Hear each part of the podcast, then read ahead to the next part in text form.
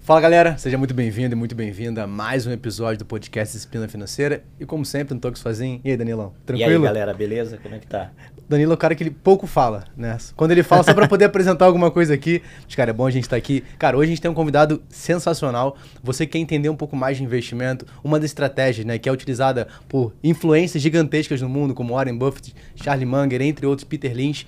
E a gente tem um cara que trouxe esse conceito, fala muito isso no Brasil desde 2017, tem mais de 300 mil inscritos no seu YouTube, mais de 20 milhões de visualizações, se eu não me engano, depois me atualiza dos números.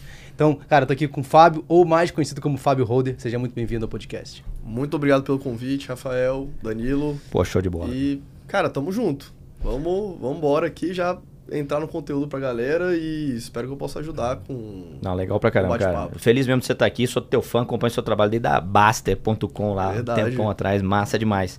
Cara, vamos abrir então isso aí explicando pra galera o que, que é o buy and hold. Que negócio é esse de buy and hold? Cara, é, eu acredito assim que o buy and hold, ele é. Existem, na minha avaliação, tá?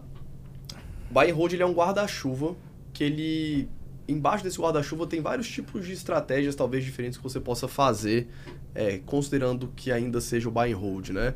Mas eu acho que o buy and hold é qualquer estratégia de investimentos onde você, o seu foco ele é construir patrimônio e você acumular patrimônio ao longo do tempo. Né? Então, buy and hold, para quem não conhece, é traduzindo para o português, é comprar e segurar. Uhum. Então, é a ideia de você investir em ativos por longo prazo, com foco de receber renda, com foco que seja de ganho de capital, mas no final do dia com foco de construção de patrimônio. Eu, eu colocaria dessa forma.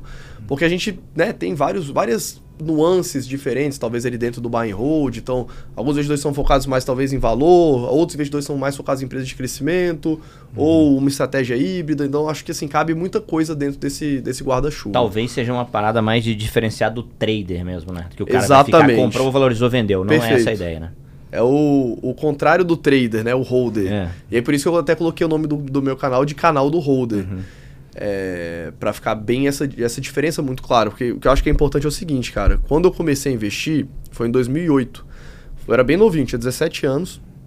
E foi logo na crise do subprime. Então a bolsa começou a despencar, aquilo saía no jornal o tempo inteiro, e bolsa despencando, crise do subprime e tal. Isso chama muito atenção, né? Eu acho que muita gente que está escutando a gente entrou na bolsa durante a pandemia. Porque mesma coisa, a bolsa começou a despencar, aquilo sai no jornal o tempo inteiro, falou, opa, o que, que é isso? Uhum. Né? E aí, no meu caso, é, aquilo me chamou a atenção, eu estava entrando na faculdade de engenharia e eu sempre fui meio bom com números, eu falei assim, ah, acho que isso aqui pode ser para mim, né? Porque eu achava uhum. que bolsa tinha a ver com trade. Porque eu acho que o primeiro contato que o investidor tem com a bolsa de valores, ou a ideia genérica que a indústria passa, é que isso, que investir é você é, especular, ficar com 10 telas ali na frente do, do, do seu computador e fazendo trade o dia inteiro. E aí, com o tempo ali, eu fui percebendo que o buy and hold fazia mais sentido para mim. Então foi, foi essa meio que. O trade uhum. é sempre meio que a porta de entrada. Eu nunca cheguei a fazer trade, uhum. mas essa ideia de trade foi o que me chamou. E depois eu fui pro, pro hold. Nessa época, só para completar isso aqui, cara, é, não tinha tanta influência digital, né? Falando, não, não, zero. Tinha, não tinha. 2008, cara, não Quem tinha. produzia, o YouTube era vídeo de, vídeo de gatinho, é, vídeo de... isso aí. Quem produzia é. alguma coisa era corretora, que ganhava com corretagem, principalmente com corretagem. Então o trade, o trade para eles era, é. é. era o canal, né? É, e acho que até você colocou, né? A ideia da galera sempre olhar para a bolsa no início e ver uhum. a questão do trade é porque sempre tem aquela ideia de, ah, você faz um trade, você vai ter um resultado mais rápido.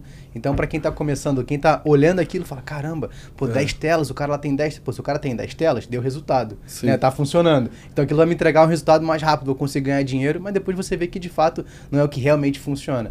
Sim. Mas você tocou no ponto, você começou a investir em 2008, né? E, cara, num momento horrível para o mercado. Né? Como é que foi conseguir se manter nesse tempo? Porque muita gente começa, às vezes, um momento bom. Você pega quem começou a investir em 2019, por exemplo, pô, sensacional. Uhum, Pegou um momento muito bom, teve a pandemia depois, mas a, a, a bolsa voltou no, novamente. Mas você pega em 2008, você pega de 2008 a 2015, cara, a bolsa andou de lado. Né? E como é que foi conseguir manter essa ideia de é. estratégia ao longo desse processo? Cara, boa pergunta, assim. É, essas quedas muito acentuadas na bolsa, igual a gente viu agora recentemente na pandemia, é, elas dão um susto ali no investidor, mas essas quedas muito rápidas com circuit breaker e tal, elas meio que deixam os investidores meio anestesiados de uma forma geral, né? Acho que principalmente na pandemia, que era uma coisa muito nova, é... as pessoas ficaram meio que sem reação, mas a bolsa ela caiu de uma forma muito acentuada e voltou rápido, né? Sim. No caso da, da crise do subprime, pelo menos da bolsa aqui do Brasil, a bolsa despencou, se não saiu de tipo 80 mil pontos para uns 40 mil pontos ali, pau, aquela porrada, voltou rápido também. Uhum. Só que foi isso que você falou, ficou de 2009 ali até 2015 derretendo de uma forma bem lenta. Uhum. O que aconteceu comigo pessoalmente, é, eu não senti tanto esse efeito, porque eu comecei investindo mais em FIIs, então no começo eu investi assim. Nem tinha tanto fundo imobiliário nessa Não época, né? tinha, né? cara. Limpou, tinha um pouquíssimos, é. assim, HGBS. Eu tenho é. uma posição grande HGBS hoje. Nessa época. E até tem um vídeo no meu canal que é assim. É um vídeo um pouquinho mais antigo, mas era 11 anos investindo nesse FII e olha no que deu. Uhum. Porque ele foi o primeiro FII que eu comprei. Uhum. É... Enfim. Então eu comecei investindo mais em FIIs porque eu fazia mais ou menos assim, 80% do meu aporte era em FII e 20% em ações, porque no começo, para quem está aprendendo, o FII ele é muito mais fácil Sim. de você entender. Sim, Pô, é um fundo que tem imóveis, que tem inquilinos, paga o aluguel ali dia 15, né? Perto do Sim, dia 15 isso, e vamos embora. Uhum. As demonstrações financeiras são mais fáceis de ler. Uhum. Então, o FII tinha tudo a ver com buy and hold, né? Uhum. É, e aí também algumas ações mais tranquilas, algumas ações do setor elétrico, algumas ações tipo Itaú, Ambev, por exemplo, Ambev foi minha primeira ação. Na uhum. época ainda era a MBV4, Você né? Eu tinha até hoje, né? Ainda tem. Tenho até hoje.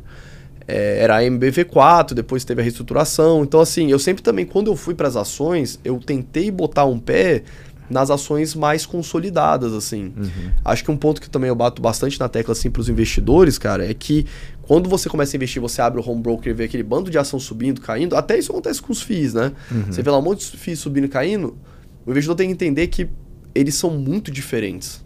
São ativos muito diferentes. Nas ações, são empresas diferentes. Então a gente tem empresas muito mais sólidas, com muito menos volatilidade, muito mais previsíveis do que outras empresas mais arriscadas. Então, investir na bolsa não é tudo a mesma coisa. Você consegue investir na bolsa de forma conservadora, relativamente uhum. conservadora, ou de uma forma extremamente arriscada.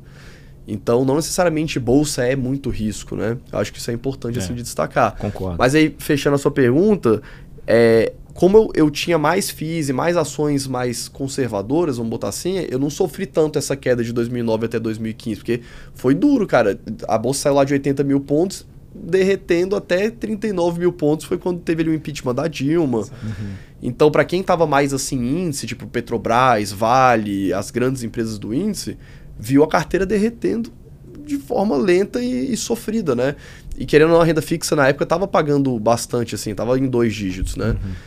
É... E aí só saía também no jornal que era a hora da renda fixa, não era a hora da bolsa e tal, e de repente a bolsa sai de 40 mil pontos para 130, é...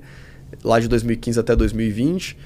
Então, assim, é é, faz parte do jogo. Não, e foi bom que você construiu um fundamento grande nesse tempo, né? Porque Sim. quando a gente passa por um processo desse, depois está falando 2008, 2015, está falando, cara, de sete anos.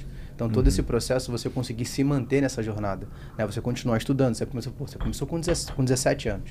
Né? Então, todo esse processo você foi aprendendo, foi desenvolvendo. E aí, aonde que foi virado? Ele falou assim, tá, eu vou trabalhar ou vou estudar mais sobre a estratégia do buy and hold. Aonde isso começou? Cara, é muito bom. Assim, vamos lá. Eu comecei com, essa ideia do trade, eu falei, cara, deixa eu procurar algumas recomendações boas de livros de trader. E aí eu comprei os livros do Alexander Elder. Que é um cara que, teoricamente, é um cara bom, assim. No... Um médico, né? Que é. Eu, eu li alguma li coisa. Li os livros dele lá no começo e tal. E aí, como todo bom sardinha, né? O que, que eu fiz no começo? Então eu falei, cara, vou ser trader, vou operar opções. Uhum. O que, que, é o que tem mais volatilidade? Opções. O que, que, é o mais difícil? Opções. Então vou uhum. começar por aqui. Uhum. Aí eu comprei uns livros, nunca cheguei a operar opção. Mas eu comprei alguns livros de opção. E dentre eles tinham os livros do Baster. Ele tinha três livros de opções. Ah, tinha um, tá. um, livro de introdução que era o de venda coberta e tinha uns outros lá mais avançados. E aí, dentro do livro dele, tinha o um link para o site. E no uhum. site tinha uns quadros de opções que ele dava lá, as, acho que ele chamava né? certinhas. certinhas é. é. E aí eu entrei, e na época era quando eu estava começando essa parte dos quadros de análise fundamentalista. E aí eu conheci por ali comprei alguns livros de análise fundamentalista e falei, opa, é isso daqui. Porque eu fui procurar, né, eu sempre procuro as, as, grandes referências. E quando eu procurei as grandes referências de investidores de longo prazo que tinham conseguido acumular fortunas, todos eles, de uma forma ou de outra, tinham utilizado uma estratégia de buy and hold, de, cara, uhum. comprar uma ação e ficar 50 anos com ela. Então, o Buffett, uhum. o Munger, o Peter Lynch. Então, assim, quando eu vi o que, que os caras, de fato, que tinham resultado, o que, que eles faziam, era uma uhum. vertente ou outra do buy and hold. Então, uhum. eu comecei, a, começou a fazer mais sentido para mim aquilo dali. Uhum. E aí, na época, na Baster, tava, o pessoal tava começando os quadros e tudo mais, e eu sempre fui muito ativo lá no fórum. Para mim, a Baster foi uma grande escola, assim, eu diria. Uhum. É, e aí, eu me formei, cara, no final de 2013. É, eu me formei e eu fiquei. Pô, eu tinha começado a investir em 2008. Eu gostava muito mais de, de investimento do que em engenharia. Eu acabei caindo no curso de engenharia mais porque, assim. É, minha história é meio doida, assim. Eu queria fazer marketing uma época, eu sempre uhum. gostei de filmar, de fazer, editar coisa no Photoshop, desde novinho, assim, desde uhum. os 10 anos. E aí eu pensei uma época em fazer marketing, depois eu pensei em fazer física, depois meu pai falou assim, cara, faz engenharia, depois você decide o que, que você quer fazer. Porque meu pai é engenheiro também, meu avô é uhum. engenheiro civil. E aí eu falei, ah, vou fazer engenharia, vamos ver o que, que, que, dá. E aí eu comecei a estudar sobre investimentos, e aí meus amigos da época de, de, de faculdade até lembro que eu ficava só lendo coisas de investimento nas aulas. Uhum. Era aquele jeito. Eu formei em cinco anos em engenharia, mas eu for, todo semestre ímpar eu bombava uma matéria. Era desse jeito. Uhum. Aí, mas eu acabei formando e eu falei, pô, aí eu fui para Harvard, fiz dois cursos lá de especialização, foi contabilidade e macroeconomia, voltei e aí eu consegui meu primeiro emprego em fundo de pensão. Eu trabalhei cinco anos em fundo de pensão, até meio de 2018 mais ou menos, mas eu comecei o canal em 2017. Aí quando o canal começou a crescer ali, eu fiquei, fui pro YouTube e fiquei só por conta. Uhum. Eu sempre gostei de dar aula, assim, tipo, por isso eu até pensei uhum. em fazer físico uma época. Aí meu pai até falou assim, pô, você vai virar professor e vai ficar pobre, não vai conseguir ganhar você dinheiro. Você é professor, ganha dinheiro, né? Exatamente. Aí, Legal pra caramba. Eu, eu, sempre gostei dessa, dessa pegada de dar aula, assim, eu lembro que no colégio eu ajudava, tipo, eu, eu, gostava de física, matemática, então eu ajudava, assim, meus amigos, meus uhum. amigos e tal, então eu uhum. sempre gostei, assim, de dar aula. Massa. Cara, dentro do buy and hold, é, a gente fala-se muito do investimento em valor, do investimento em dividendos, né? Você tem preferência para alguma dessas estratégias? Eu queria que você explicasse um pouquinho aí cada uma. Cara, é, eu acho que assim, vamos, vamos explicar aqui. É porque é muito difícil. As pessoas normalmente dão nomes diferentes para. É, não é que dão nomes diferentes, mas é, o, o, significado de valor e de dividendos uhum. varia muito. É. É, o, o que dividendos que é, para é? mim tem muito valor, né? Mas é, é outra coisa. E quando você quando fala valor, o que, que é valor de fato? Seria uma empresa de crescimento, seria empresas com... É. Então vamos lá, vamos dar. São empresas que não pagam dividendos e reinvestem uma, uma, parte maior do lucro no próprio crescimento e distribui menos, sei lá, talvez. É difícil é, dar essa definição exata, né? É. Vamos, é, vou pegar a definição é, acadêmica de valor. É porque e tem muita gente que fala assim: ah, valor é quando a empresa tá negociando por menos do que ela vale. Também tem essa definição. Sim, sim, sim, então, assim, cada pessoa chama valor de uma Poderia coisa diferente. Ser desconto isso aí, né? É. é o, como que a, a, academia chama valor, eles dão uma definição muito muito padrão para valor, academicamente falando, que é o uhum. seguinte: são as empresas de múltiplos menores. Então vamos supor, eu vou pegar as 3 mil empresas do, negociadas nos Estados Unidos, ou as 300, 400 empresas que a gente tem na bolsa daqui. Como é que eu sei o que, que é valor e o que, que é crescimento? Né? Eles fazem essa, distin essa distinção muito clara. Se eu pegar, aí você pega qualquer indicador, pega um indicador mais básico possível. Lá nos Estados Unidos eles usam muito preço-valor patrimonial, uhum. ou o PL, uhum. né? que é quanto que a empresa vale frente a algum fundamento. Uhum. E aí eles organizam da empresa mais cara para a empresa mais barata. Eu faço a lista. Passo uma régua no meio, falo, olha, essa metade de baixo aqui é valor, são as mais baratas, e as de cima são crescimento. Por quê? Porque entende-se que as empresas mais caras existe uma expectativa de crescimento e é por isso que elas valem mais frente a algum fundamento de hoje, porque existe uma expectativa de crescimento. As empresas de valor, por que, que são valor? Porque não existe expectativa de crescimento, então elas negociam a múltiplos menores. Então eles fazem essa distinção assim. Normalmente, os value investors, né, porque a gente fala ah, investidor de valor, porque os caras normalmente estão querendo empresas mais baratas. Sim. É, eu gosto de dar uma classificação um pouco diferente, porque eu acho que tem uma outra variável aí que acaba sumindo. Eu, eu até chamei essa, essa parada de triângulo do holder. O que, que é o triângulo do holder? Cara, toda empresa, fundo imobiliário, qualquer ativo, quando você for investir, eu gosto de olhar para esse triângulo e entender onde que esse ativo está. Que basicamente é crescimento. Uhum. Quanto que, aquele, quanto que tem de crescimento esperado para aquele ativo? Nos FIIs, normalmente a gente não tem muito crescimento porque eles têm que distribuir tudo, é, uhum. é, toda a renda. Mas nas ações, tem empresas que retêm todo o lucro para reinvestir e tem empresas que, é, que distribuem todos os dividendos. Uhum. Então, quanto tem de crescimento esperado naquele negócio? O outro variável é o risco. O quão previsível ou não é esse crescimento ou não. Né? Você pode crescer é. ou não com risco ou não. Então o risco nada mais é do que incerteza ou certeza sobre aquela geração de, de caixa. Então a gente tem crescimento, risco e preço, se é caro ou barato frente a algum fundamento. Uhum. O que, que todo investidor quer? O cara quer uma empresa que cresça, sem risco e que seja barata. Uhum. Só que você não acha isso. Se você for procurar na todas as bolsas do mundo, é, eu nunca achei. Se alguém souber de alguma, quiser até colocar aí, pode falar pra gente. Mas normalmente você não consegue achar uma empresa de crescimento com baixo risco, ou seja, o crescimento é muito é. certo e que o mercado entregue de forma barata, porque isso é, é dinheiro de graça. É. Né? Então, normalmente as empresas elas têm duas dessas três características. Ou você tem crescimento com risco, com risco baixo, uhum. mas aí vai ser caro. Uhum. Ou ah, não tem crescimento, empresa mais madura. É, com baixo risco, uhum. e aí ela pode até ser um pouco mais, mais barata, tá. porque ela é barata, ela não tem risco, mas ela não vai ter o crescimento. Uhum. Ou o contrário, ela é barata, ela tem crescimento, mas ela vai ter um risco alto. Normalmente são as empresas de commodity, vamos botar assim. Então, eu gosto sempre de entender onde que eu tô nesse triângulo quando eu estou comprando uma empresa. E às vezes a empresa tem um fator tão forte que ela não tem dois. Tipo assim, cara, o crescimento é absurdamente esperado, um crescimento muito alto, e ela vai ser cara e ela vai ter risco.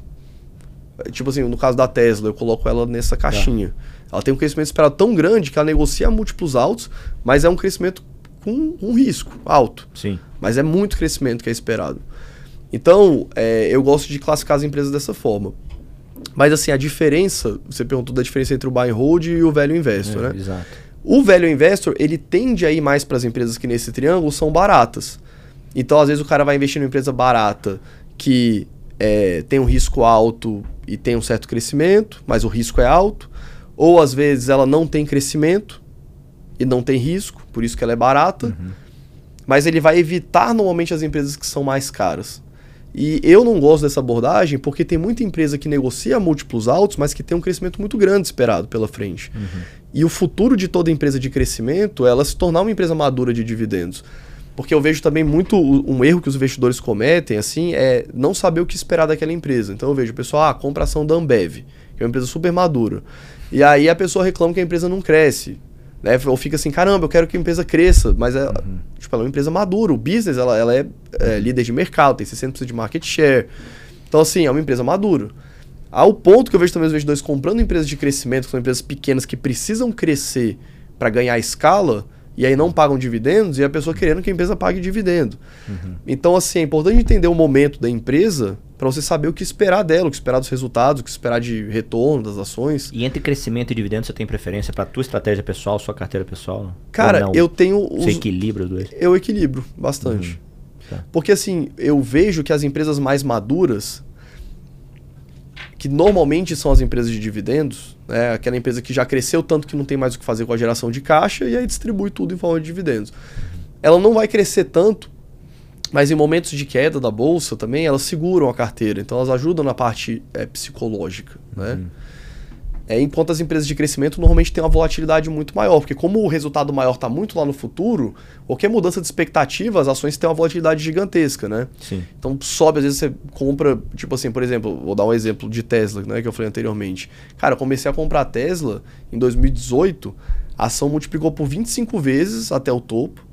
Aí depois caiu tipo 50% recentemente, agora voltou metade do caminho. Então, assim, tem uma volatilidade gigantesca. Então você tem que saber dimensionar isso na carteira também. É uma empresa que Sim. não paga dividendo, enfim. É, então eu gosto de mesclar. Eu não gosto de abrir mão de nenhum tipo de classe de ativo. E eu vejo que os investidores de valor, normalmente eles não vão para as empresas de crescimento, eles ficam só nas empresas que têm múltiplos menores. Então eu não gosto de abrir mão. Assim, eu gosto de. de se, se o negócio é bom e eu acredito naquele naquele business pro longo prazo, para mim não importa se é de crescimento, se é de dividendos, já é uma empresa madura, se não é, uhum. eu vou ter ali na minha carteira. É, e isso é legal de você comentar, porque quando você ouve muito, principalmente sobre a estratégia de buy and hold, a pessoa fica muito fixada só, compra um ativo e deixa para lá. Uhum. Né? Eu compro aquele ativo, ah, é um ativo já maduro, então eu vou esperar que ele vai crescer. E aí a pessoa ela tem muito mais um achismo do que de fato uma expectativa do que de, do, da realidade que pode vir a acontecer. E quando você fala que você abrange essa estratégia, você vê que dá para trabalhar com essa ideia geral de eu compro um ativo, eu vou manter uhum. na minha carteira por 10, 15, 20, 30, 40, 50 anos, mas também eu posso ter ali empresas que ao longo dessa jornada têm um bom pagamento de dividendo, ou uhum. que tem uma expectativa de crescimento maior que as demais. Então você consegue fazer uma mixagem, vamos colocar assim, dentro dessa própria estratégia. Perfeito. Né? Isso traz uma clareza melhor até para quem está começando a investir. Porque aí você pega pelo menos eu vejo muito isso no bate-papo, quando a gente pô, uhum. abre caixinha de pergunta no Instagram. Inclusive, depois a gente vai deixar todas as redes sociais aqui, nossa, do Fábio também, para vocês poderem seguir. E deixa também no chat aqui do YouTube, deixa os comentários, onde você estiver assistindo ou ouvindo a gente, qualquer dúvida que você tiver. E tem muita essa galera que no início da jornada, ela, pô, vou começar a investir. E ela tá muito focada o quê? Pô, já quero começar a ter dividendo, né? Uhum, que é uma coisa que o Danilo adora. Eu adoro. É. Tem um valor absurdo para ele, pra né? Mim tem um valor mas eu acho que a galera tem muito essa ideia, mas ao mesmo tempo ela tá, ah, não quero ter tanta preocupação, quero montar uma carteira para longuíssimo prazo. Uhum. Então, quando você consegue mixar tudo isso, que acho que é o que você falou agora pra gente, faz muito mais sentido de você conseguir ter todas as, todas as uhum. estratégias uhum. que fazem sentido para o investidor dentro de uma única carteira. Uhum. Perfeito, é isso. É, em relação ao, aos dividendos, de fato, assim, é, eu acho que eles são importantes, mas o que eu vejo também muito é o pessoal que busca só dividendo, né, uma estratégia pura de dividendo, e dividendo, uhum. dividendo, dividendo. É, eu, eu, eu até às vezes sou meio cancelado por causa disso, mas eu falo assim, cara, se você olha só dividendo, você não pode olhar só dividendo, uhum. principalmente eu acho que nas ações. Nos FIIs é mais tranquilo, porque os FIIs vão ter que é distribuir mesmo, aquilo ali, acabou, é isso né? mesmo. É. Mas nas ações as coisas podem ficar mais complexas, porque às vezes a empresa distribui um dividendo, por exemplo, não recorrente, uhum, não vai sim, distribuir sim, sim. daqui para frente. Aí o cara vê aquele dividendo gigante, investe só por causa disso e nem entende de onde veio o dividendo. Mas eu gosto muito assim, uhum. eu, eu, gosto muito de dividendo. Por que, que eu, eu, Danilo, gosto muito de dividendo? Porque meu salário sempre foi variável. Então eu gosto de ter o controle da virada de chave. Eu quero fazer Entendi. crescimento patrimonial, eu reinvisto dividendo. Eu preciso consumir aquele dividendo temporariamente, eu consumo dividendo. Mas um colchão ali que você vai ter de Exatamente. Agora, em nenhuma hipótese, pô, todo mundo concorda uhum. com isso. Mesmo quem busca dividendo, você não vai olhar o dividendo. Você vai olhar Sim. se aquele ativo, aí você é para olhar a ação, uhum. se ele tem capacidade de pagar dividendo daqui para frente, né? Sim. Porque até quando a gente olha o dividend yield, a gente está olhando o passado. É, mas né? assim, você falou que todo mundo sabe disso, mas é um óbvio que tem que ser não, dito e confirmado. Todo mundo. É, ah, né? tá. Não, não, investidor é, individual, é, não, não, não. Não, só para deixar claro. a gente aqui. O investidor individual, não. Você, pega o caso de Petrobras, por exemplo. Não, mas para Quando distribuiu ano passado, todo mundo ficou louco com isso, cara, vamos, pô, não é a mesma coisa. Traz para HCTR, DEVA, nos fundos imobiliários, o pessoal comprou pelo dividendo e quebrou a cara. E assim, eu até vejo, não tem tanto problema assim, vamos pegar o exemplo dos FIIs, uhum. né? Às vezes o cara quer investir num FII que tem um, um, yield maior ali e tal, mas ele tem que entender que tem mais risco ali. Sem dúvida. Né? Pode ser Sem que dúvida. vire metade dali pra Pode frente. ser um não recorrente também. Pode ser um não imóvel, recorrente também. Tem que entender isso aí. É, e um outro ponto também, as empresas de crescimento, é importante o investidor saber que o dividendo, ele. Muita gente acha que o dividendo cai do céu, né? O dividendo sai do caixa da empresa, sai do caixa do uhum. FII. Então, às vezes, a empresa tá, não tá pagando dividendo, mas ela pega aquela geração de resultado, pô, é um business que tá ali atrás, né? Sim, pega, sei lá, sim. uma Fleury, o próprio Itaú, ou, ou tá gerando dinheiro. Se aquele dinheiro está sendo reinvestido em novos projetos, e esses novos projetos normalmente têm uma taxa de retorno alta esperada que as empresas uhum. fazem, você vai receber mais dividendo lá no futuro quando a empresa estiver madura. Então não é porque a empresa uhum. não está pagando dividendo que esse dinheiro não está sendo gerado, que Sim, a geração de caixa não está ali dentro, exatamente. a empresa pode estar tá reinvestindo. Uhum. Então, assim, é importante entender o que está ali por trás. Eu vejo muito o dividendo como uma consequência. Tá, é, e aí eu de chamo. um negócio eu, maduro e bem sucedido. Né? Eu jogo uma luz nisso, assim, porque às vezes a pessoa quer, não quer analisar a empresa, não quer entender, olha só o dividendo e aí pode ter uma surpresa. Sim, não. Só olhar o dividendo é, é uhum. receita para quebrar a cara né, mesmo. É. Por mais que você goste dele, busca o dividendo. Então não é ele que você tem que olhar, é a capacidade dele ser Sim, pago. Exatamente. Vai ter que olhar o business. Né? E a gente estava comentando sobre a questão do acompanhamento, né? Então, para quem, para a sua estratégia, como é que você faz o acompanhamento da sua carteira?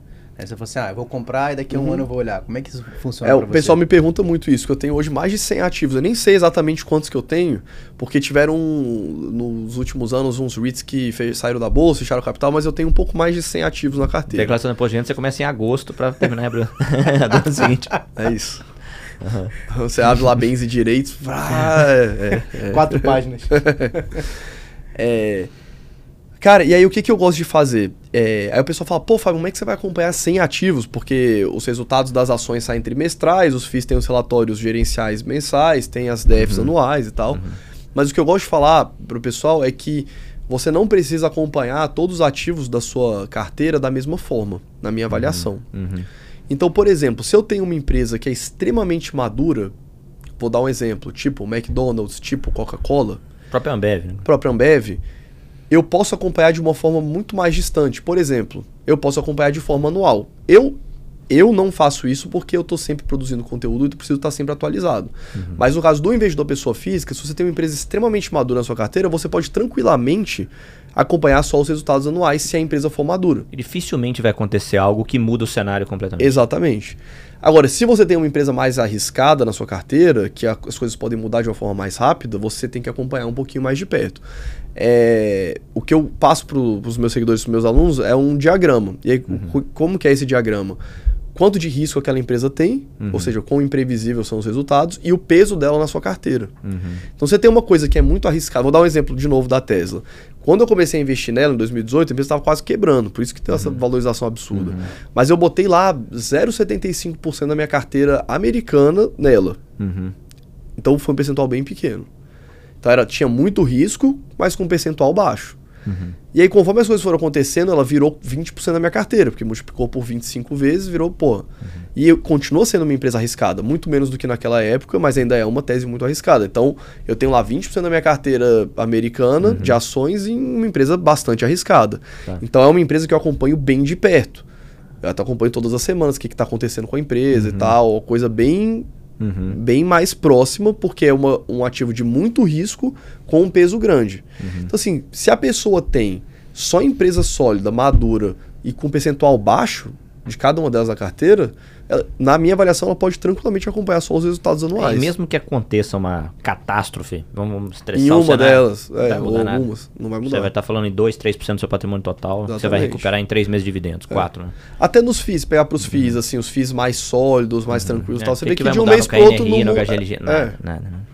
É, esses são os caras que a gente bota na carteira e fica é, tranquilo. tranquilo, né? tranquilo. É, e isso, isso é legal de você conseguir, porque a gente sabe que a gente até o Fábio comentou, a gente estava falando antes, né? uhum. né?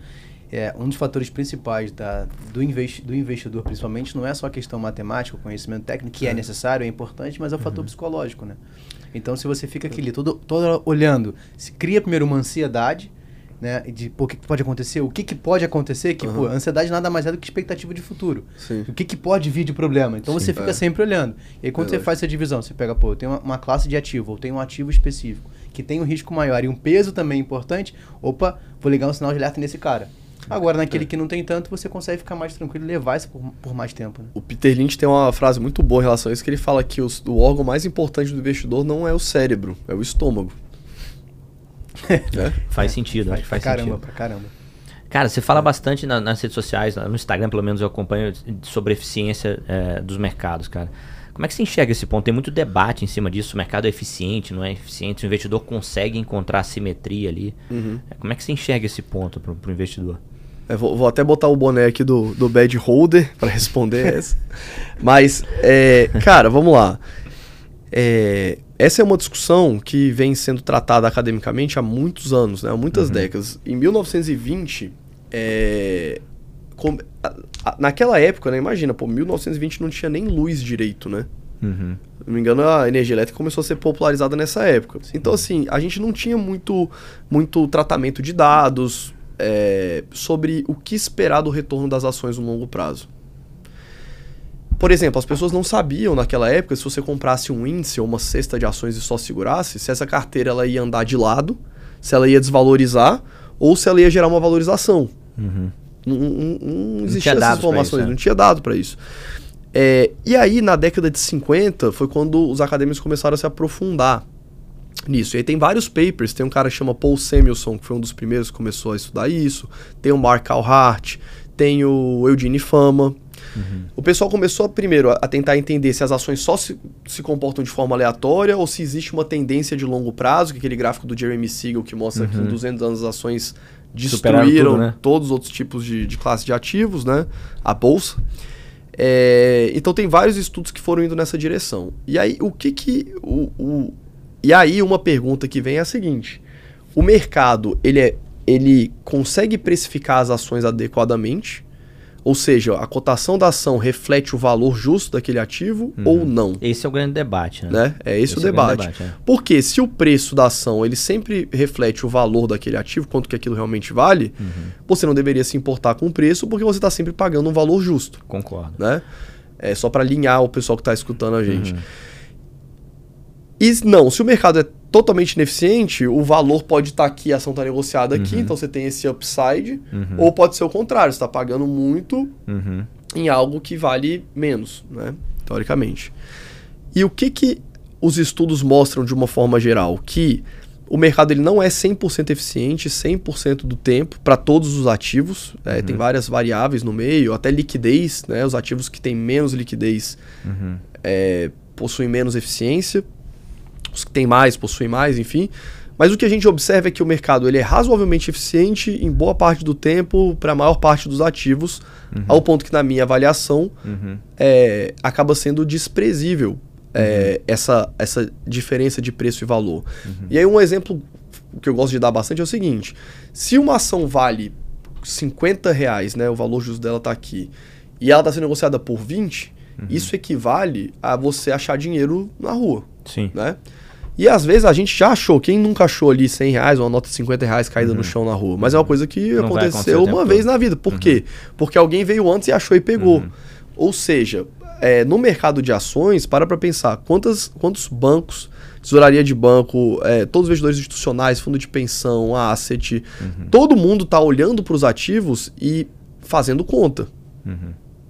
Com variáveis diferentes. Com variáveis né? diferentes. Uhum. Então, no final do dia, o que a gente vê é que o mercado ele, é, ele acaba sendo, o preço da ação, ele acaba sendo o consenso médio tá. dos investidores que estão negociando aquele ativo. E o que se observa academicamente é que isso é o mais próximo que a gente tem do valor justo. Tem um livro muito bom que eu recomendo o pessoal ler que chama Mercados Adaptáveis, do Andrew Lowe. Uhum. Ele é. Ele é. O Eugene Fama, que é o pai da hipótese dos mercados eficientes, ele uhum. foi o cara que auxiliou o Andrew Lowe Uhum. Durante a carreira dele, o Andrew Lowe ele é mais jovem, só que o Andrew Lowe ele não é um cara da pegada do mercado 100% eficiente. Uhum. Ele tá ali no meio do caminho, mas ele mostra é, vários exemplos de eficiência do mercado. Tem um exemplo muito bom que foi da. Eu não lembro qual foi a. Cara, eu sempre vou dar esse exemplo e esqueço o nome, mas lá foi em 2000 e, se não me engano, foi em 2002, 2003, teve uma operação da NASA que a nave explodiu, até caiu lá no Texas. Uhum. Os, os, tripulantes todos morreram e tal, uhum. foi uma uhum. catástrofe. E aí eles foram pesquisar, fazer uma auditoria de qual era o componente que tinha gerado o problema lá na, no propulsor, que fez tudo pegar fogo e a, a, a operação dar errado. E eles demoraram 12 meses para conseguirem descobrir qual que tinha sido o componente. Uhum. E aí foi uma empresa lá, XYZ, que fabricava, então eles iam ter que trocar e enfim. Só que aí, quando eles foram ver as ações das empresas que faziam os componentes, a empresa que eles demoraram 12 meses para descobrir, as ações tinham despencado, tipo assim, uma semana depois do acidente. Ou seja, o próprio mercado já antecipou, já, já tinha descoberto quem que era. Uhum. Antes da NASA fazer todo o processo de auditoria. Havia uma forte suspeita, né? Exato, ou uma é, forte suspeita, suspeita, exatamente. Então, assim, um outro ponto também que, que, que eu bato muito na tecla é que, assim, às vezes o que eu vejo na, na internet ah, e o mercado todo tratando também dessa questão de ineficiência, como se só tivesse idiota no mercado uhum. e que, como se as ações se, se comportassem de forma completamente descolada Aleatório, do preço. Então, é. é. tipo assim. É. E, e pode ser até que tenham, existam espaços para essas arbitragens.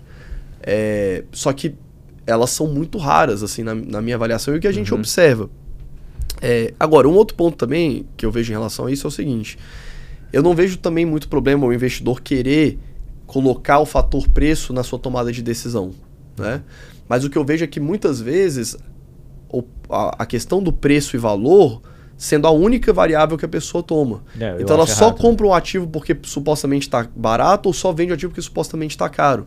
E aí você fica né, nesse jogo de curto prazo, que é ficar só arbitrando preço e valor, preço e valor, preço e valor. Aí você virou um trader, né? Você, você virou um trader. É, não, eu concordo contigo que. Você assim, não está olhando o ganho do, do carrego, você está olhando só perfeito. o ganho de arbitragem, né? É, eu concordo que quando a gente vai para filosofia de uhum. buy and hold também, que eu sou adepto, é, eu acho que a análise qualitativa, fundamentalista, uhum. ela é muito mais importante que a precificação, né? Mas quando eu vou para o mercado de fundo imobiliário, que é o que eu mais uhum. acompanho, sei que você acompanha também, a gente pega um mercado que é dominado, sei lá, quase 70% pessoa física, e a gente sabe que a maioria das pessoas uhum. não estão olhando nada. Sim. a gente vê uma disparidade muito grande. Geralmente reação exagerada, né? Sai algo ruim, as coisas caem muito além do que seria o valor justo. E, são ativos que em alguns pontos mais fácil de precificar. Você está falando uhum. de um fundo que tem meia é. dúzia de imóveis que você sabe quanto vale pelas negociações que estão tendo, aquilo, cara, está sendo vendido por menos que o custo de reposição, por exemplo, né? Uhum. Um exemplo aleatório. Aí você consegue entrar em algumas coisas. E daí, daí é, provavelmente que vem, desculpa te cortar, não, não. Que, que, seria a mesma coisa, mas já vou até emendar aqui. A, a questão do preço não importa, que, que você Sim. fala bastante, né? É, então, aí, e aí o que acontece? Da onde vem a afirmação do preço não importa? Como o mercado ele é uma grande máquina eficiente uhum. de precificar os ativos, você, a única coisa que o investidor precisa fazer é decidir o quanto de risco ele quer tomar. Porque ele vai estar sempre supostamente pagando o que o ativo vale, o que aquela ação vale, o que o FII vale. Uhum. E alguns vão ter mais risco, outros vão ter menos, outros, alguns vão ter crescimento, outros vão ter menos e você decide o quanto de incerteza você quer na sua carteira. Basicamente Sem é descartar uma boa análise qualitativa, obviamente. Né? Exatamente. Né? O preço isso... não importa, eu vou comprar qualquer coisa. Não, não, não, você vai fazer uma. Exatamente. Você vai fazer uma. Você vai análise. entender qual é o ativo, o que, que uhum. tem ali por trás. Uhum. É, e vai entender que ele está sendo bem precificado. É, quando a gente traz para a vida real, eu gosto muito de dar o exemplo de carro, né? porque uhum. a maioria do brasileiro, brasileiro gosta de carro. É, não sei se Ainda vocês gostam. É. Né? Mas, cara, quando você vai comprar um carro usado, sei lá, você vai comprar um Honda Civic em São Paulo. Uhum. Eu quero comprar um Honda Civic 2012 que tenha mais ou menos ali, sei lá, seja pouco rodado, tenha 20 mil quilômetros rodados, uhum. 30 mil quilômetros rodados. Cara, se você for pegar em qualquer site desses que vende carro usado, você vai ver que os carros eles vão ser, se está em São Paulo, no mesmo ano, com a quilometragem parecida, todos vão estar mais ou menos no mesmo preço. Uhum. Porque se você botar lá 500 mil reais para vender o Honda Civic, ninguém vai comprar. Sim, se sim. você botar 10 mil reais, alguém vai comprar ali instantaneamente, né? Sim, sim. Então você nunca vai achar a Ferrari sendo negociada a preço de Fusca ou o Fusca sendo negociado a preço de Ferrari. Então, é, é, é, sobre isso, assim, a hipótese do mercado é, Eu até acho que isso faz muito sentido quando você vai, você vai para um, um mercado onde, uhum. talvez o mercado de ações, uhum. que ele é, ele é muito mais formado por investidores profissionais, institucionais, uhum. etc. Porque o brasileiro, entende, esse mesmo cara uhum. que entende de carro e tem uma noção de precificação de carro, ele não tem a menor noção de precificação de Itaúsa, por exemplo. Sim. Né? Então talvez ele, é. ele aderia à hipótese do mercado eficiente. Agora, quando eu vou para o mercado é. distorcido de pessoa física, cara, de, de qual fundo imobiliário, por exemplo, eu ainda é. acho muita simetria, o, né? Eu tenho essa impressão. O, o que eu vejo, assim, é, você falou de custo de reposição, né? Uhum eu, eu tenho uma crítica muito forte em relação à questão do, do custo de reposição, é no caso dos é. FIIs. Essa é boa que você é engenheiro civil ainda. É, é mas assim, é, eu vejo assim, tem muitos FIIs, às vezes tem FIIs, né, que tem lá um imóvel super vago, uhum. e aí o FII, a cota negocia por um valor baixo, porque aquele FII não está gerando caixa naquele momento, uhum. e aí você vai ver o custo de fazer um imóvel igual aquele dali é, muito maior do que o que o FII está sendo negociado na bolsa, uhum. aí você fala, pô, beleza, vou comprar. Só que é, a minha. Tem, a, outra, tem, tem outras coisas, né? É, a minha crítica é a seguinte, do custo de reposição, porque o custo de reposição, assim, quanto custa para construir um, um, imóvel igual aquele dali isso, naquela região, né? Isso, Aquele isso, terreno e tal. Isso. Só que a pergunta que eu faço é: será que esse imóvel deveria ter sido num primeiro momento construído? Sim, exatamente. Porque se eu faço um hotel no meio do, do deserto. É, esse é o melhor exemplo de todos. Não vale nada. Não vale nada. Aí daí ah, o custo custa 10 milhões, é. é exatamente. Né? né? Que foda-se. Então, é, eu gosto de, de, tipo assim, beleza, é o primeiro. É, o Howard Marks fala, né, do second level thinking. Tipo, uhum. você tem. Beleza, isso aqui é um fato, mas e aí? Uhum. Por que, que tá vago? Uhum. Né? Por que, que não tá? Por que, que tá demorando tanto para ocupar? Por que, que não tá?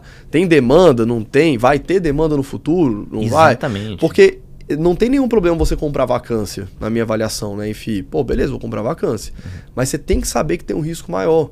E o risco. Tem que ter a, demanda por aquele imóvel. A gente associa risco normalmente a uma coisa ruim, mas não é ruim, é só incerteza. Tipo, cara, eu tô comprando um imóvel vago. Uhum. Se esse imóvel se ocupar rapidamente, pô, eu vou ter um upside gigante e vou ter um retorno alto. Uhum. Mas pode ser que esse imóvel fique vago por muito mais tempo. Uhum. Então é só questão de incerteza, assim. Não, mas eu concordo. Eu, eu gosto da precificação, eu uso precificação tanto para fundo imobiliário quanto para ações, mas algo que eu bato muito na tecla é para deixar por último. Precificação uhum. é última coisa. Inclusive para fundo imobiliário, qualquer métrica relacionada a preço, eu não gosto de filtro de PVP. Uhum. Cara, sem análise qualitativa uhum. não interessa. Dividend yield. Dividend yield é a métrica relacionada a preço, é dividendo uhum. sobre preço. Então, cara, tá fora também. Primeiro é análise qualitativa, análise fundamentalista, entender, puta, uhum. beleza, ó, o imóvel é bom, a localização é boa, os prédios do, do ao redor estão ocupados e tem o mesmo padrão construtivo. E esse tá vago. Beleza, porque acabou de entregar no meio da pandemia Pô, então beleza, então tá, tá mais barato o custo de reposição, cara. Então acho que tem alguma coisa aqui. Exatamente. Agora não adianta você fazer conta assim, né? Ah, eu vou considerar o imóvel 100% ocupado. Não, mas quanto é que é. tá os prédios em volta? Tá em torno de 70, né? Então, cara, tem milagre nesse aqui, né? Para alugar 100% do ativo vai ter que ser um preço de aluguel menor. E aí você vai, você vai equacionando, né? Mas acho que a análise qualitativa tem que ser primeiro mesmo, senão Perfeito. Senão já era. É, é isso aí. E pegando, pegando já esse, esse gancho aqui, você que é o cara dos avisos, já passa pela então, nossa boa. agência aí os avisos que você então, que assim, é eu, especialista eu, eu, eu vou dar vários avisos aqui então. Então, primeiro, galera, curte o vídeo, se inscreve no canal. É, o entrevistado de ontem aqui, o Lanoff, ele falou uma frase que eu achei uhum. muito legal. Ele falou que é pra você que tá assistindo, às vezes é só mais um vídeo, mas pra gente é um trabalho e tal. Se você só se inscrever e curtir já é uma força pra caramba. Falar da Ticker Research, que é a nossa casa de análise de investimento, é, a gente vai liberar um desconto de 10%, como a gente tem feito nas últimas gravações, para uma das nossas carteiras. Pode ser fundo imobiliário, pode ser ações, pode ser ativo no exterior, ou pode ser a carteira que tem FII, Infra e Fiagro. Uhum. Fábio escolhe uma aí que eu vou deixar o link aqui embaixo. Vou deixar a galera meio, meio, meio puta, mas eu vou escolher a de investimento exterior. Excelente, essa não foi escolhida. Então, carteira de investimento exterior tem stocks e tem REITs nessa carteira. Tem, são duas carteiras separadas na mesma assinatura. Tem um curso básico lá para você que não sabe nada também. Vou deixar o link aqui embaixo. Isso é para dar um empurrão pra galera quem não investe no exterior dá eu, o primeiro passo. Muito válido. E outra coisa, cara, eu sei que vai estar tá aqui na descrição no final, mas para não esquecer, onde é que o pessoal te acha nas redes sociais? Arroba fabio.holder no Instagram e canal do Holder no YouTube. Onde Pronto. o pessoal te acha, Rafael? É, Rafael Imediato. Show de bola. No YouTube e aí o Instagram Disciplina Financeira. Danilo G. Bastos em qualquer rede social. Você fala comigo lá. A gente vai é deixar aqui. E eu vou pegar o gancho agora, já que a gente falou sobre a carteira que você vai ter o desconto, vai ser a carteira internacional. Você começou a investir no exterior em 2015, mais ou menos, né? Pelo que você comentou. Pô, 2015. Mais ou menos isso. É, cara, você acredita que a estratégia buy and hold funciona mais para lá do que para cá? Porque a gente tem um mercado um pouco mais. Vou nem complicado. colocar a parte de ineficiência, porque a gente já comentou é. sobre aqui. Uhum. Mas lá você tem muito mais opção. Né, cara? Você tem empresas muito mais maduras do que aqui. Como é que você enxerga essa possibilidade? E o porquê você começou a aplicar um pouco mais do lado de cá e menos aqui, hoje? Cara, eu comecei a investir no exterior em 2015 por uma simples. É, cara, sei lá, não vou dizer aleatoriedade, mas foi quando ficou mais fácil para o investidor estrangeiro acessar o mercado norte-americano porque você começou a abrir conta online, começaram a aparecer corretoras é, que você não usava ir lá presencialmente, então ficou mais fácil esse processo. Hoje nem se fala, né? Mas foi simplesmente por isso. É, então comecei a investir lá em 2015. O que, que eu vejo lá? Lá o leque ele é maior.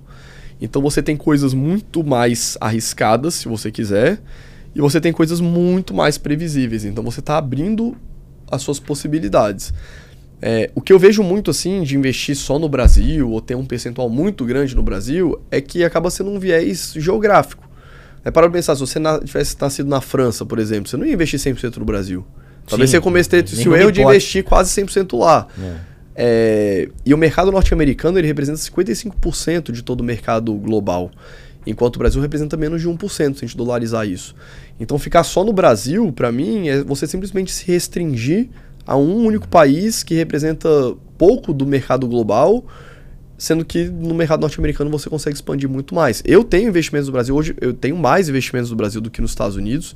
Hoje mais ou menos 40% da minha carteira está lá, mas o meu objetivo é sempre aumentando esse percentual lá fora. Você tem uma meta, tanto por cento lá, tanto Cara, eu comecei com 5%, aí eu fui investindo até chegar em 5%. Depois de 5 botei para 10, depois de 10 botei para 15. E fui indo até agora chegar em 50%, 60%. Uhum. E exterior para você é Estados Unidos só? Você investe na Argentina? Lá tem Não. um título de renda fixa pagando pagando muito é, bem lá. IPCA mais de 200. é, Cara, inclusive curioso, eu tive na Argentina agora é, três vezes nos últimos 40 dias. Uhum. Eu fui esquiar três vezes lá. Aí a primeira vez que eu fui, que foi meados de julho, uhum o dólar tava 510 pesos. A última vez que eu fui agora em Bariloche foi 40 dias depois, cara. O dólar tava 725 pesos. Bateu 780 e aí quando eu cheguei voltou para 725. Mas tipo assim, eles tiveram 20% de inflação em 40 dias. Uhum. É, mas em relação a investir, onde que eu invisto, né? É, quando a gente investe no mercado norte-americano, é importante entender que as empresas de lá têm receita no mundo inteiro. Se a gente pegar o S&P 500, que são as 500 maiores empresas, mais ou menos 40% da receita delas, de todas elas, vem de fora dos Estados Unidos. Uhum. Então, quando você investe lá, você automaticamente está se expondo à economia global. Você não precisa necessariamente comprar uma ação em algum outro lugar, a não ser que seja muito específico. Tipo, ah, na Argentina, eu quero ter uma exposição uhum. grande e comprar um percentual lá. Mas quando você vai para os Estados Unidos, você já está diversificando no mundo inteiro. Eu invisto em algumas empresas na Europa, mas simplesmente pelo fato delas serem listadas lá. Porque a receita, a maior parte da receita delas vem dos Estados Unidos e da Ásia. Então ah. elas só estão listadas lá por acaso. Em relação a isso você, também. Você investe via mercado americano, ou não? Você tem conta direto na é, Europa? É, eu tenho conta na corretora que acessa tá. lá na Europa. Que aí no caso é BMW, LVMH, o uhum. grupo Kering, que é da. Da Gucci, né? Da Gucci. É, a Hermes, que é uma empresa de luxo também. Que na ah, Europa é muito isso, né? O mercado de é, luxo está muito concentrado lá. Ele é, vende para fora, mas uhum, a listagem sim. é no mercado europeu, né? Por exemplo, é. você pega LVMH, Louis Vuitton e todo uhum. o grupo ali. Pô, são empresas sensacionais sim. que cresceram pra caramba nos últimos é. anos e tem um potencial sim. gigantesco. E, mas puramente porque elas estão lá, não porque ah, é na Europa. Porque o que eu acho que é importante é o seguinte: é, o risco daquela empresa, tirando a parte jurídica, né, de onde seu investimento está, mas falando uhum. só da parte financeira, o seu risco vem de onde aquela empresa opera. Então, se você compra ação da XP ou do Nubank que estão listadas lá na Nasdaq, nos Estados Unidos, é, o risco é Brasil. O risco é Brasil. Se você compra Vale, você não tem tanto risco Brasil. Ela uhum. exporta muito, a receita uhum. dela é muito é, dolarizada. China, é. é. É, se você compra uma M Dias branco, por exemplo, o seu risco é Brasil. Sim. Ela vende praticamente só no Brasil. Se você compra VEG, 50% da receita vem de fora. Uhum. Então, assim, quando você vai para os Estados Unidos, normalmente, principalmente as grandes empresas, já está globa é, globalizado, vamos colocar uhum. assim. Não, massa. Cara, você falou que tem mais de 100 ativos na carteira. Tá? E você dá aula, dá curso, dá treinamento. Tá. O que, que você sugere pra galera ter na carteira? Porque você fala 100 ações na carteira, o cara, meu, o cara já desistiu. Meu Deus, é, vai que fazer outra coisa. Vou pra é. previdência privada só é. e deu, né? Cara, o que eu recomendo normalmente o pessoal começar é. É porque eu, eu, gosto de dividir muito bem assim os tipos de investidores que quem está escutando a gente vai estar tá uhum. em um uhum. desses dois grupos.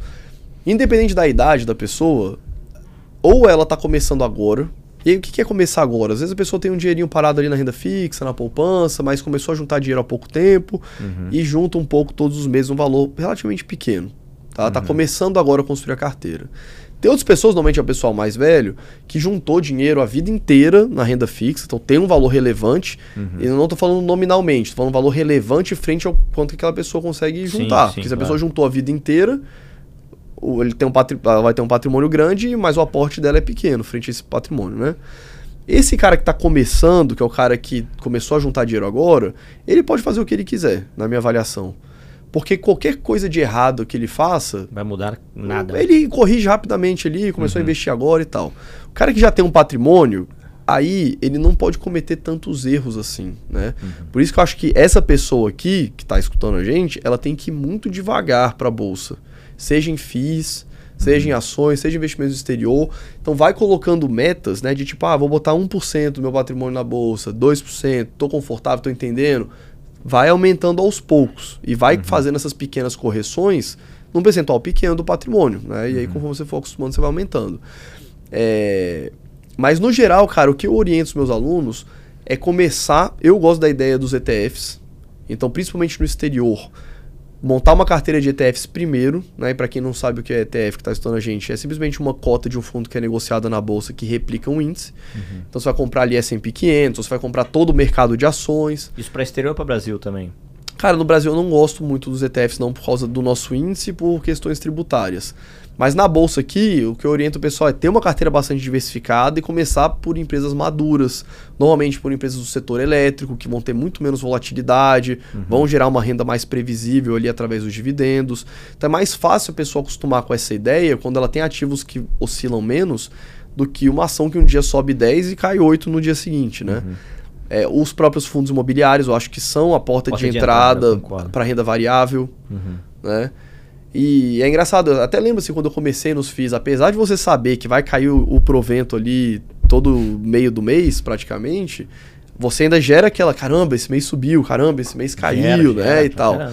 Mas eu você acho imagina que a ação que não paga nada, né? Como ação é que, que não paga fica, nada, né? exatamente.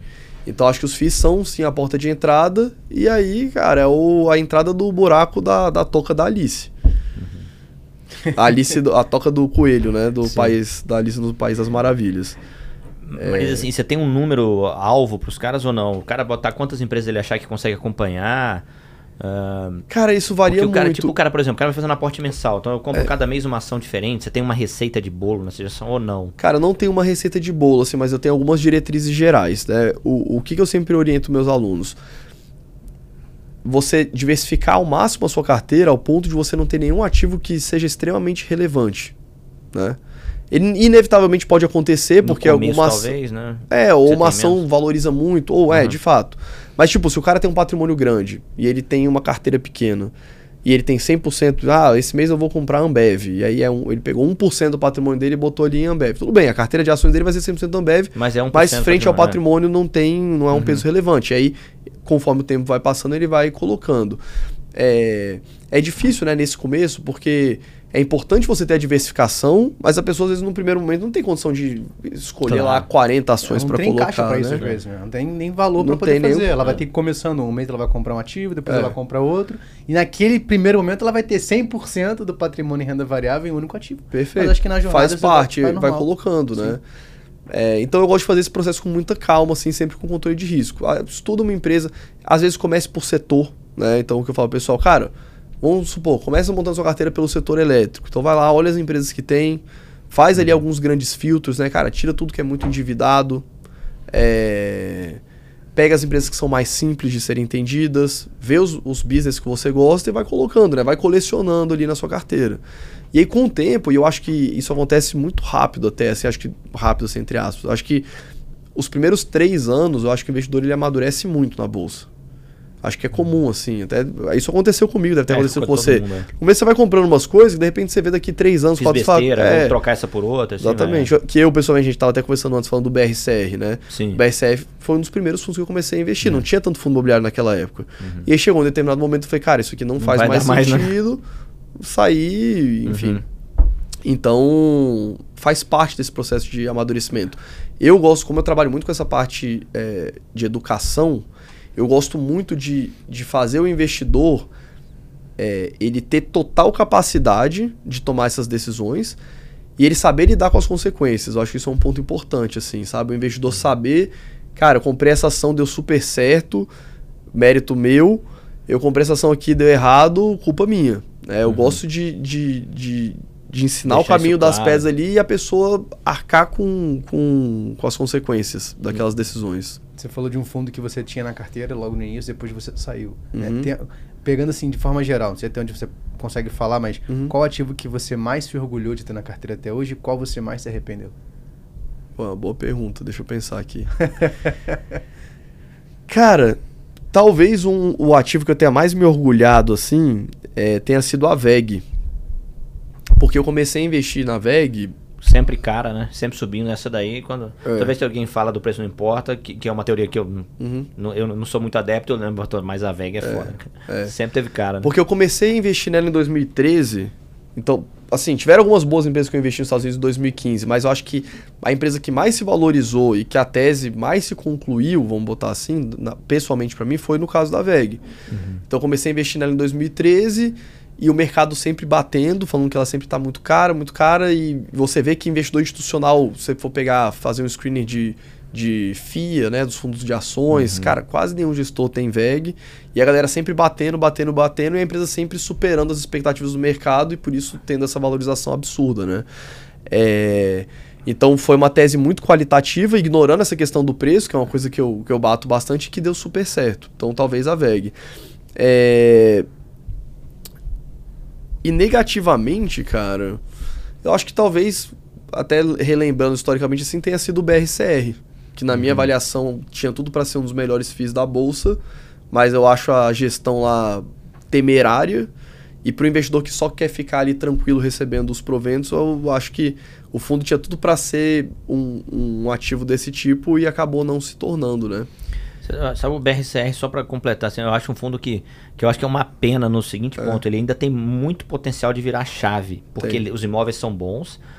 O BTG é banco, ou seja, Sim. ele consegue reestruturar a alavancagem dele. Então, assim, talvez com uma boa vontade, alguém vai me mandar é. um WhatsApp hoje, assim, a gente tem boa vontade, mas me entendam, não? mas com um pouquinho mais de esforço eu acho que consegui, é. um pouquinho mais de capricho. É. Dava para ser uma máquina. Porque igual eu acho que, cara, no final, eu acho que no final do dia, cara, o que o investidor pessoa fez, que, querendo não, o fundo, os FIIs são hoje veículos para investidor pessoa física. Sim.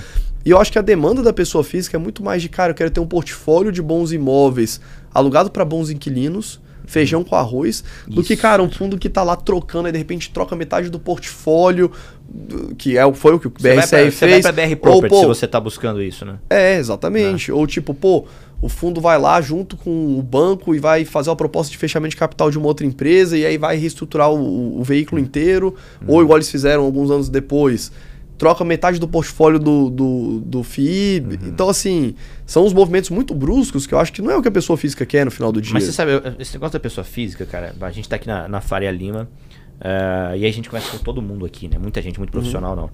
E aí não é uma crítica, ninguém especificamente, não tô criticando uhum. o BRCR aqui, mas isso é um fato. E você tem várias origens. Você tem o Faria Limer, né? O cara que tá no mercado, que ele, no estágio da faculdade dele, ele veio trabalhar numa instituição, uhum. ele começou a investir ali. É, então ele, ele já tem aquela cabeça institucionalizada. Esse cara, apesar dele achar uhum. que não, e ele vai discordar de mim, ele não tem a menor ideia o que pensa a pessoa física, o que passa na cabeça da pessoa física. Por isso que eu acho que. Ele está mais, ah, mais preocupado em arbitrar ou comprar um imóvel que está muito barato e vende esse imóvel ele aqui para comprar o mais barato é, e ele tal. Ele pensa com a cabeça de tesouraria, uhum. né? é, é outra pegada, pensa com a cabeça de gestor, mas ele não pensa com a cabeça de pessoa física. Então. É, eu acho que é por isso que, de certa forma, a Faria Lima teve um atraso. Eu estou falando das uhum. empresas financeiras no geral, tiveram um atraso muito grande na comunicação. E, o, e o, o influencer digital, né? Uhum. Que, que vários profissionais certificados também, que vieram ali da pessoa física, conseguiram pegar essa lacuna que, que tinha um vácuo ali. O cara não falava para ele. Você vê várias feiras, né? Eu até zoei isso ano passado, desculpa te contar. Uhum. Passado numa, numa feira de mercado que teve grande aí, eu fiz até uns stories sem filmar rosto lá. Uhum. Como os caras estavam vestidos para receber as pessoas físicas. Alinhadaço, aquele uhum. sapato sem meia, calça colada. Isso não, não, não conecta com né? o seu João, Dona Maria, que tá começando é. a investir ali, cara. E, é isso, isso, é, isso é legal da gente falar, porque a gente tá até falando antes, né, né Fábio? De, dessa questão da, da, forma de comunicação pro público que tá assistindo a gente. Uhum. E para onde a gente comunica, né? Você no canal do YouTube, rede social, a gente nas redes sociais também, no, no podcast. A gente entender que eu falo, cara, o podcast ou qualquer conteúdo tem que ser baseado em vida real. Então, se eu estou comunicando para um cara que está começando a investir, ele, ele quer saber a parte técnica, mas ele quer saber, tá, beleza, como que eu faço? Aonde que eu vou? Aonde eu estudo? Aonde eu busco? Então, a gente tenta, ah. tenta trazer, existe a democratização do mercado financeiro. Uhum. Tá, mas que tipo de democratização? Só acesso? É. Agora, a informação. Né, o educacional, como você falou, cara, eu bato muito no educacional, que é uma coisa que a gente faz, tenta fazer o máximo aqui. É. Né? Pô, a gente indica livro, cara, deixa relatório, aula, para quê? Para que vocês busquem esse formato dentro do linguajar que pra gente fez sentido, porque todos nós somos pessoas físicas uhum. comuns. Né? Só que cada um com a sua capacidade de investimento, uhum. com o seu potencial de intelecto você vai aprimorando, mas se eu consigo comunicar para o cara que é a ponta final, da forma mais simples, mas ao mesmo tempo entregando um ótimo conteúdo, eu acho que é o que se deixou muito ao longo do processo, que é o que você está comentando, né? Hum. Cara, eu, é, eu lembro, assim, como se fosse ontem, os primeiros livros de ações que eu comecei a ler, lá comprei o livro, o primeiro livro que eu li foi do Alexander Elder, que é o uhum. Welcome to My Trading Room. Ele falava das operações e tal. E a minha principal dúvida era, cara, beleza, eu entendia lá as operações que ele ensinava e tal, mas eu falava assim, cara, como que eu compro ação? Porque ele falava assim, não, aí você bota um stop, não sei o que, né? Parada mais de sim, trader sim, ali. Sim. Mas eu ficava assim, cara, como é que é o operacional disso? Como é que eu faço? Eu vou abrir um sim, conta na corretora. Aonde, né? É, tipo, aí depois eu fui saber que tinha um book de oferta ali uhum. e tal, que as pessoas. Uhum. Então, às vezes a pessoa física, ela tá. É, é essa dúvida, né? Que todo mundo aqui passou um dia. Tipo, Exato. todo mundo antes de comprar uma ação não sabia como eu é que recebo pergunta de qual aplicativo eu uso para investir, né? Sim. É, então... é, é, é tenso. Não, legal. Cara, o cara não investe em nada, nada tava perdendo tempo dele lá, fuçando no YouTube, caiu uhum. nesse podcast e falou: esse Fábio me convenceu, vou começar a investir. Passo a passo, de maneira sucinta pro cara que tá iniciando. Você acha que tem que fazer uma reserva de emergência primeiro? Não tem? Cara, é, organizar as contas? O que, que você pensa assim? Eu acho que o primeiro passo é tirar as porcarias da carteira. Eu acho assim. O cara que não tem nada, né? Vamos pensar o cara que não tem nada, voltar atrás até. Tá. O cara não tem nem tipo poupança, não é, tem nada. Tem, tem tá. capacidade de poupança, mas não poupa, né? Tá, então beleza. O cara que não tem é, não tem nenhum patrimônio ainda. ainda. O primeiro ponto é fazer uma reserva de emergência, com certeza. Então, cara, botar o dinheiro em alguma renda fixa tradicional, sem risco. Então, ou CDB do seu bancão, tu vai uhum. pagar 100% do CDI, 90% do CDI, alguma coisa do tipo. Ou até mesmo na poupança, tá? Se for uma reserva de emergência pequena ali, eu não acho que a poupança seja... Não é nem seja... pra ganhar dinheiro a reserva, né? É, exatamente. É reserva mesmo. Você tem que ter um colchão, cara. porque E eu acho, assim, é até bastante importante falar isso. Pro cara que não tem nada investido, a reserva de emergência vai trazer muito mais tranquilidade para ele do que um milhão a mais depois que ele já tiver alguns. Verdade. Porque a pessoa quando não tem nenhuma reserva de emergência, cara, a tomada de decisão da vida dela é baseada puramente no dinheiro. Então, tipo, o cara tá lá miserável no trabalho dele, o chefe enchendo o saco o dia inteiro, algum um ambiente de trabalho totalmente hostil. E isso traz uma qualidade de vida péssima para a pessoa. O cara não tem nem três meses de conta paga para conseguir, cara, vou sair daqui sem saber para onde eu vou e procurar um outro emprego. Uhum. Então, quando o cara tem uma reserva ali de pelo menos pegar ali uns seis meses de gastos mensais basais e tiver numa renda fixa, o que, que é gasto mensal basal? Cara, é comida e. Só aluguel? E aluguel. Às vezes colégio de filhos, você uhum. tem filho, seguro de saúde. Uhum. O que, que você não tem como não gastar. Uhum. Então pega ali uns 3, 6 meses e bota na renda fixa mais feijão com arroz possível, poupança ou CDB do seu bancão. Depois você vai começar a construir um patrimônio mais focado em renda. O que, que eu recomendo? Às vezes a pessoa até começar pela renda fixa. Né? Então, renda fixa é tesouro direto. Então, vai comprar um tesouro Selic que vai te render a Selic ali tranquilo todos os dias. Ou um tesouro mais de longo prazo, que você vai ter opções que são indexadas à inflação. Então monta uma carteirazinha de renda fixa, depois começa a comprar alguns FIIs, começa a receber os proventos mensais depois vai para as ações, depois investimentos no exterior. Eu acho que esse é o caminho, assim. É, e aí é infinito, né? Você sabe que depois de um certo é, ponto é exato. é infinito. Mas num primeiro momento é isso que o cara tem que fazer. Esse e é às vezes feijão, a pessoa né? até tem um certo patrimônio, mas está investido, tipo, sei lá, vamos supor assim, o cara tem lá 100 mil reais, 50 mil, 200 mil reais. Aí você vai ver, cara, tá investindo um monte de porcaria, tem CDB lá, sem liquidez. Ruim pra caramba, às vezes, né? Que vai num banquinho, sei lá o que, que paga 120% do CDI, uhum. ou uma previdência que está cobrando 3% ao ano do cara Isso. de taxa de administração, ou um fundo de renda fixa que está cobrando lá 2%. Pô, tem, a gente uhum. viu, né? Tinha fundo de renda fixa. Para investir no Tesouro Selic cobrando. Que cobrava 4% ao ano. Né? Uhum. Então, assim, vamos supor, você tem 100 mil reais no fundo desse, tá pagando 4 mil por mês. Por um negócio não precisava pagar nada. Né? Por um negócio não precisava pagar nada, ainda tá correndo mais risco. Normalmente esses fundos botam crédito privado lá dentro. Né? Uhum. Então o cara podia comprar o Tesouro Selic lá, pagar 0,3% de, de uhum. taxa de custódia e, e tá boa. deixando 2, 3% ao uhum. ano. É, e isso a gente pode até falar da Wealth, né? Que a Wealth faz é justamente isso, né? A gente tem a, a Ticker, Ticker Research, a Ticker Wealth. Para você que tem patrimônio acima de 300 mil e quer ter uma análise da sua carteira, a gente vai deixar um QR Code aqui que você pode escanear. Cara, um dos consultores vai te atender e te explicar exatamente, né? O bom é que a gente não tem conflito de interesse. Você pode ser atendido pelo Rafael, inclusive. Né? Exatamente. Então Rafael você pode tá deixar aqui. A galera. Então vou, vou deixar direto o QR Code. Escreve assim, quero ser atendido pelo Rafael, ele vai cuidar da tua carteira. Tá, a gente troca essa ideia. Então, justamente para entender, pô, tem muita porcaria na carteira que você pode melhorar. Como a gente não tem conflito de interesse, você consegue até ter um cashback dos investimentos que você já tem. E a gente vê justamente isso, cara. É engraçado que a galera que tá vindo, às vezes, de uma assessoria tradicional. É, porque tem, tem, muita assessoria boa, né? Tá vindo da uhum. assessoria tradicional que é ruim, né? Vou deixar isso bem claro. Eu não tô falando mal da assessoria em geral. Mas o cara, cara, é cheio de porcaria na carteira. O cara tem. Eu cheguei a ver cara com quatro previdências ruins, sabe? Vários fundos meia boca, sabe, sabe aquela você diversificação. Tá de COI também, né? É, você não tá nem entrando nos COIs, é, né? Exato, cara. Fala, então, às vezes com pequenos detalhes você faz, uh, você faz aquela modificação. A pessoa nem sabe que tá pagando tanta taxa, né, não, cara? Tá, e até um na, ponto... na cabeça dele é tudo de graça. É. O cara me atende de graça. Eu brinco com a galera, o cara te atende de graça faz Uber, né? no final do é. dia. É óbvio é... Um outro ponto também que eu acho importante, cara, em relação a isso, é, é a gente ver que a indústria financeira ela é muito grande no mundo inteiro. Cara. Um uhum. terço da, das ações da Bolsa, de valor de mercado aqui do Brasil, é instituição financeira. Uhum. Estados Unidos também. Então, assim, e era para ser uma coisa muito simples. Então, a pessoa muitas vezes está pagando um valor enorme ali sem perceber, que é o que gera riqueza para o mercado financeiro, sendo que ela com se ela gastar um pouco de energia, porque eu também entendo, a pessoa fala, pô, eu trabalho, às vezes eu sou médico, ou uhum. sou servidor público, ou o cara é empresário e não quer gastar muita energia com isso. Sim, Mas sim. acho que a grande questão é com pouca energia, você já consegue melhorar muito sua carteira. Na carteira, na saúde, na atividade física, né? É. Se você não tiver tempo para nada, cara, sim. você vai ser Pô, você vai ser um médico sedentário, obeso e morrer pobre ainda, porque é. vai Perfeito. Exatamente. Cara, acho que, mano, sensacional. A gente poderia uhum. ficar aqui mais umas 3, 4 horas falando sobre isso, né? Tem muito assunto. Mas, Fábio, obrigado, cara, pela participação, por esse tempo aqui. Danilão, pô, quer fazer Tamo as junto. honras aí, já fecha pra gente. Ah, a gente sempre gosta de fazer, Fábio, todo final de podcast a gente pede que o convidado deixe indicação de um livro né? Então a gente, cara, a nossa base é sempre tentar entregar da melhor forma o nosso conteúdo, mas também deixar uhum. um conteúdo para o cara estudar, aprimorar. Legal. Você comentou alguns livros aqui anteriormente, agora também. Deixar a indicação de um livro, você pode usar a sua câmera ali. Tá bom. E também uma frase, um comunicado, algo que você quer deixar de mensagem para a galera que tá assistindo a gente até aqui. Beleza. Indicação de livro, vou deixar dois, pode? Fica à vontade.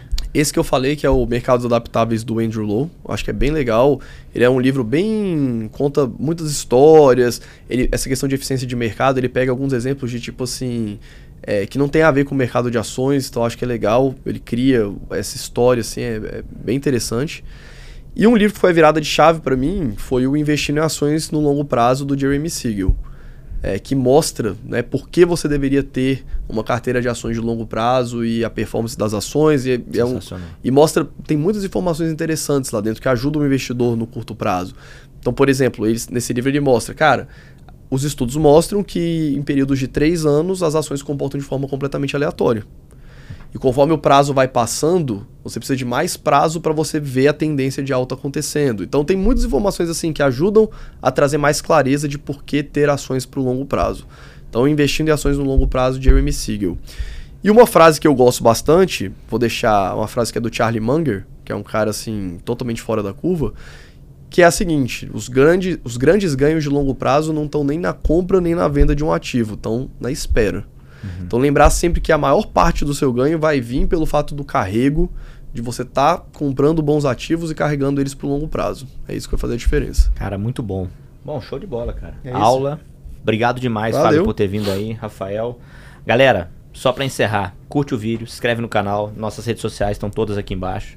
E é isso aí. Até o próximo. Fechado, gente. Nos vemos no nosso próximo episódio. Até, valeu. Valeu. Tchau. Bom demais, cara.